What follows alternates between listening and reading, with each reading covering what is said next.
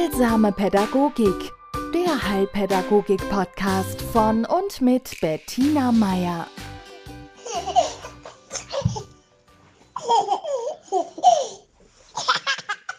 Herzlich willkommen zu einer neuen Folge von Heilsamer Pädagogik. Diese Folge möchte ich jetzt nennen von Kindern lernen. Ich erkläre auch gleich warum. Vielleicht wird es an der Episode deutlich, die ich letzte Woche erlebt habe. Ich hatte einen sehr schönen Tag im Kreise der Familie. Eins meiner Geschwister hat Geburtstag gefeiert. Wir haben den Tag zusammen verbracht. Am Abend bin ich noch zu meinem kleinen Enkel und seiner Familie gefahren. Ja, und irgendwann abends um zehn habe ich mich dann auf den Heimweg gemacht und ich sitze im Auto und plötzlich werde ich traurig. Mich bekommt so eine Wehmut, Traurigkeit. Mir war zum Weinen zumute.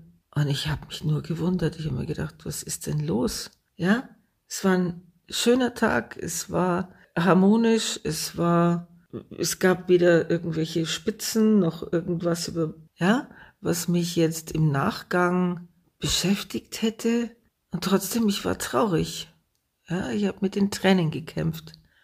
Und wie ich da so durch die Dunkelheit fahre und immer noch suche, was denn das jetzt gewesen sein könnte, das mich traurig gemacht hat, kam plötzlich der Impuls, ja, lass es doch einfach mal zu.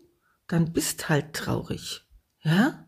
Es ist ein Gefühl, nichts weiter und auch nicht, nichts weniger und nichts mehr. Es ist ein Gefühl, das gesehen werden will. Lass es einfach mal durchlaufen. Schalt jetzt mal den Kopf aus. Denn ich weiß nicht, ob Sie das von sich kennen, aber ich habe so einen Verstand, der immer nach Begründungen sucht, ja, der gern das, was jetzt so beobachtet und wahrgenommen wird, ja, gern zuordnet, den Ursprung erforscht, irgendwie kategorisiert. Ich bin von, ja, Geburt an Denkerin, habe ich so oft das Gefühl. Manchmal ist es einfach zu viel. Ja, also mein normaler Reflex auf so ziemlich alles ist erstmal drüber nachdenken. Und jetzt war da dieser Impuls, es zu lassen sondern einfach bei diesem Gefühl zu bleiben, ohne nach Begründungen zu suchen, ohne jetzt in die Vergangenheit zurückzureisen, in die Vertikale zu gehen und zu schauen, wer hätte jetzt dieses Gefühl verursachen können. Ja?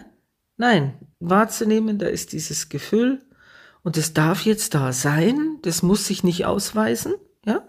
Das ist da. Und keine Ahnung, warum es da ist, aber ja, jetzt äh, schauen wir mal.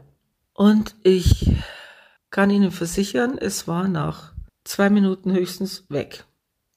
also, es war einfach nicht mehr da. Ja? Also es war wie so, wie eine, sagen wir, relativ flache Welle, die sich am Strand ausläuft. So ein bisschen geknister und weg war sie. Ja? Und ich saß immer noch ziemlich verdutzt im Auto. Ich muss zugeben, es war die Autobahn. Ich habe also bestimmt 20 Prozent meiner Aufmerksamkeit jetzt nicht unbedingt beim Verkehr gehabt, aber es war auch nicht viel los. Auf alle Fälle habe ich mich sehr gewundert. Und dann habe ich mir gedacht, aha, so geht's auch. Ja. Damit will ich sagen, dass es durchaus Gefühle gibt, die, wenn sie auftreten, einer näheren Betrachtung wert sind, besonders wenn sie immer wieder in bestimmten Situationen kommen. Ja? Dass es aber auch wie sagt man so schön bei uns, Anwandlungen gibt, die einfach nur da sind, ja, die dann auch wieder gehen. Und dann bin ich, ja, dann habe ich dran gedacht, dass, dass das Kinder genauso machen. Wie oft haben sie ein schluchzendes Kind irgendwo äh, stehen sehen, untröstlich wegen irgendetwas und, und die Erwachsenen rundherum, ja, sag doch, was los ist, was ist denn, was hast du denn?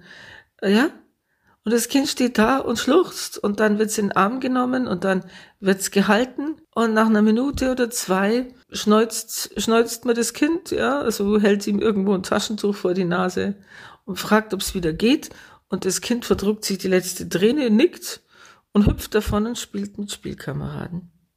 Weg war's, ja?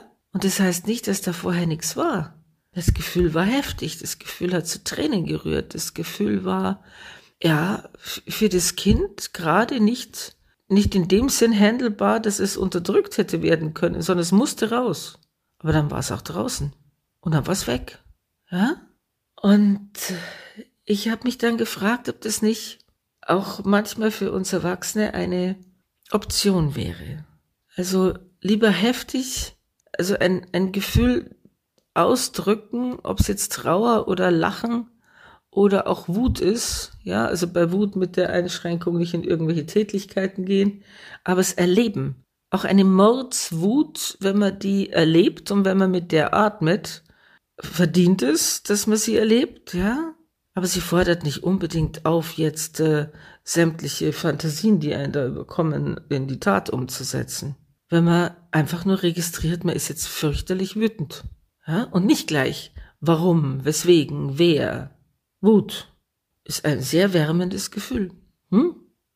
Genauso wie Lachen. Wir denken uns immer, wenn wir laut auflachen oder wenn, ja, also bei diesen positiven Gefühlen, da begründet man jetzt nicht groß.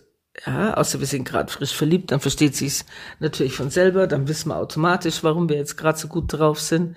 Aber man kann einfach so gut drauf sein und keine Begründung haben.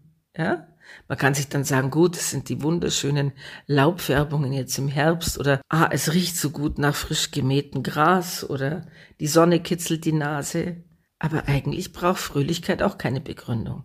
Ich denke, wir wären ein Stück weit unbeschwerter, spontaner und intensiver in unserem Erleben, würden wir uns da bei den Kindern ein Beispiel nehmen und nicht auch schon die Kinder mit Fragen löchern und ihnen angewöhnen, dass man Gefühle begründen muss und Gefühlsausbrüche begründen muss und dass man am besten eine stichhaltige Begründung für was auch immer hat.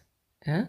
Rationalisierung heißt es so im Fachjargon und äh, das sind meistens, und das drückt, also diese Rationalisierung drückt schon aus, dass ich eine Empfindung habe, die ich dann durch den Verstand laufen lasse, durch die Ratio und dann ranziehe, um meine Umgebung zu beruhigen oder mich selber. Ja, aber das muss man nicht. Man kann es auch anders. Und ja, dazu wollte ich Sie ermuntern und ermutigen. Und das nächste Mal, wenn Ihr Kind spontan eine Gefühlsregung zeigt, dann geben Sie Ihrem Kind ein, ein Wort für dieses Gefühl. Ja?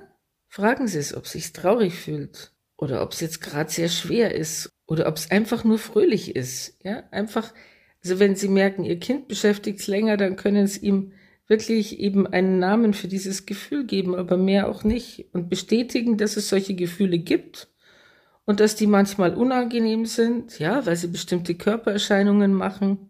Trauer macht so schwer ums Herz, ja, oder man kann vielleicht nicht mehr so gut atmen. Und die Wut, die macht einen ganz heiß, ja. Also da, darüber kann man reden, aber nicht warum. Hm? Also wahrnehmen, wertschätzen und atmen. In diesem Sinne wünsche ich Ihnen eine wunderschöne Woche. Heilsame Pädagogik der Heilpädagogik-Podcast von und mit Bettina Meier.